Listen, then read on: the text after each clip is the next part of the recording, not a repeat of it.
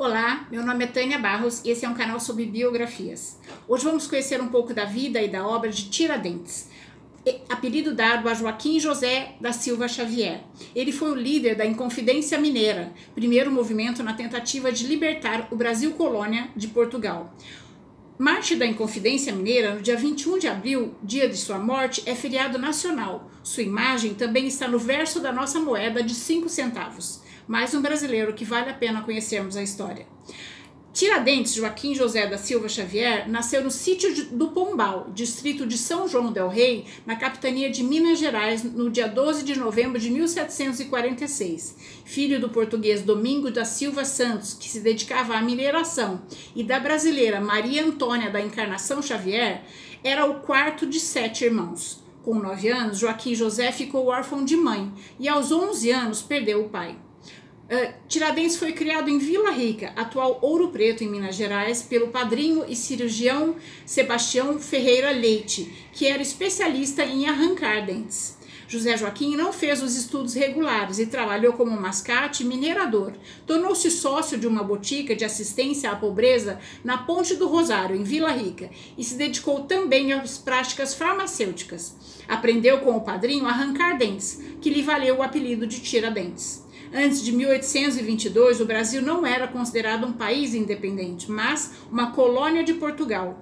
Tudo que era produzido e arrecadado pela colônia deveria ser enviado a Portugal.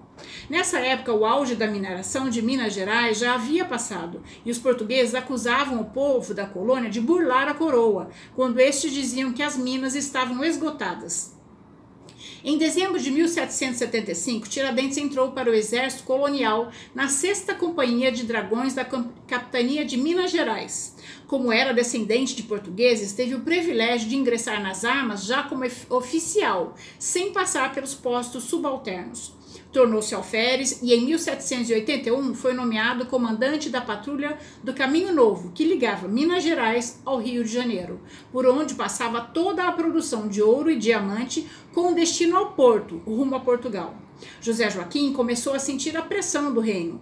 Portugal exigia que grandes recursos humanos fossem aplicados exclusivamente na mineração, proibindo o estabelecimento de engenhos na, na região de Minas e punindo os contrabandistas. No, não só os mineiros, mas toda a população era obrigada a pagar elevados impostos. O, de, o descontentamento era geral. Em 1787, Tiradentes Descontente pediu licença da cavalaria e seguiu para o Rio de Janeiro, onde foi tentar vida nova.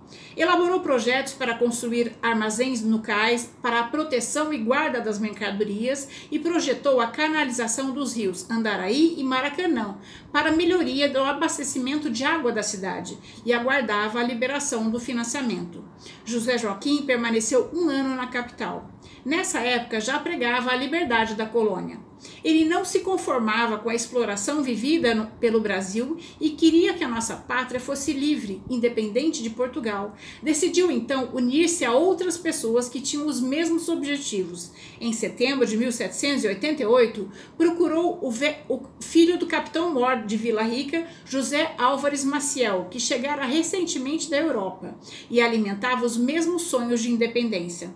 Em dezembro de 1788, terminada a licença, José Joaquim regressou a Minas Gerais. A chegada de um novo governador para a colônia, Luiz Antônio Furtado de Mendonça, o Visconde de Barbacena, trazendo a incumbência de decretar a derrama, ou seja, a cobrança de todos os impostos atrasados, intensificou ainda mais o sonho de liberdade. José Joaquim passou a fazer propaganda em Vila Rica e, e, seus arredores a favor da independência do Brasil. Descontente, parte dos comerciantes que tinham dívidas com a coroa aderiram ao movimento dos Inconfidentes. Por ser considerado um excelente orador e ter espírito de liderança, Tiradentes foi convidado a comandar o movimento e responsável por conquistar adeptos para a causa revolucionária.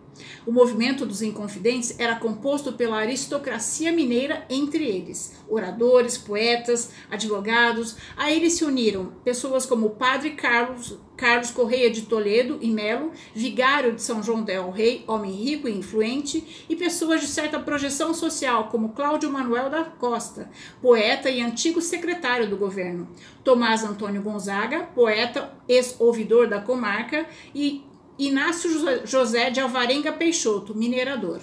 A primeira reunião dos conspiradores ocorreu na casa do tenente-coronel Paula Freire, a Inconfidência Mineira era contra o domínio português e pretendia transformar o Brasil numa república independente. Eles também eram contra os pesados impostos que a coroa impunha à já decadente exploração de ouro da colônia e pretendiam abolir as taxas e os impostos abusivos, o quinto e a derrama. O quinto significava que a, a coroa portuguesa ficava com 20% de todo todo ouro encontrado no Brasil.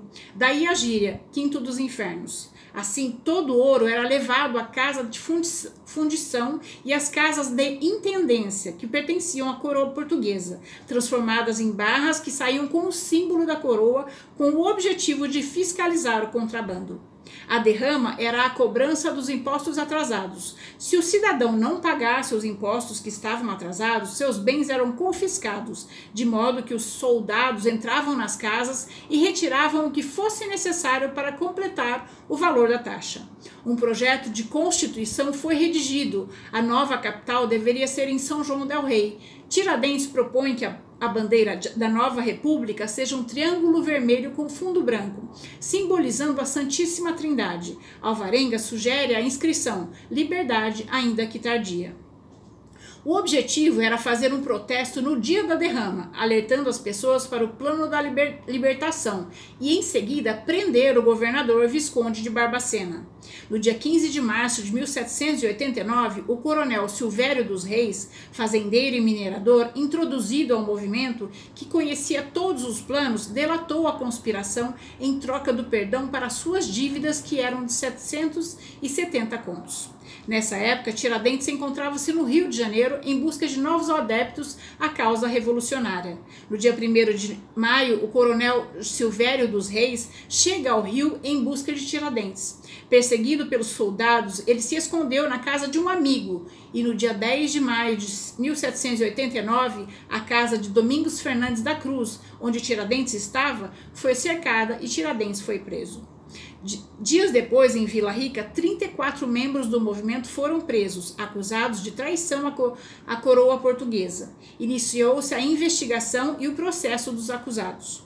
No dia 4 de julho, o poeta e antigo secretário do governo Cláudio Manuel da Costa foi encontrado enforcado em sua cela. No dia 22 de maio, a primeira audiência da devassa, José Joaquim é interrogado.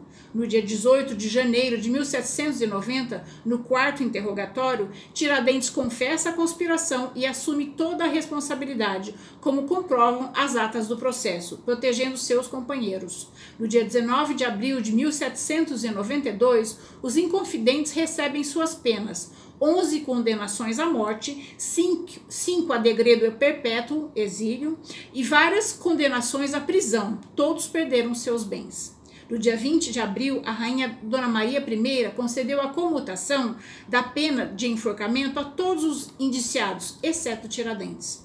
José Joaquim da Silva Xavier foi enforcado no Largo da Lampadosa, no Rio de Janeiro, no dia 21 de abril de 1792. Seu corpo foi esquartejado, sua cabeça exposta em Vila Rica e seus membros espalhados em postes em caminho, caminho entre Minas Gerais e Rio de Janeiro. Seus bens foram confiscados, sua casa queimada e a terra salgada para se mostrar para se tornar improdutiva, castigo comum que a coroa portuguesa destinava aos traidores. Antes de morrer, Tiradentes disse: Jurei morrer pela independência do Brasil. Cumpro a minha palavra, tenho fé em Deus e peço a Ele que separe o Brasil de Portugal.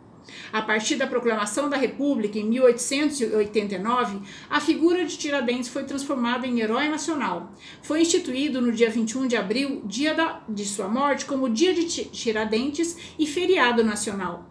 A cidade onde, onde Tiradentes nasceu, em Minas Gerais, antes São João del Rei, atualmente se chama Tiradentes. Praças, ruas e avenidas receberam o nome de Tiradentes por todo o Brasil. Em Ouro Preto, localiza-se o Museu da Inconfidência, inaugurado em 1944.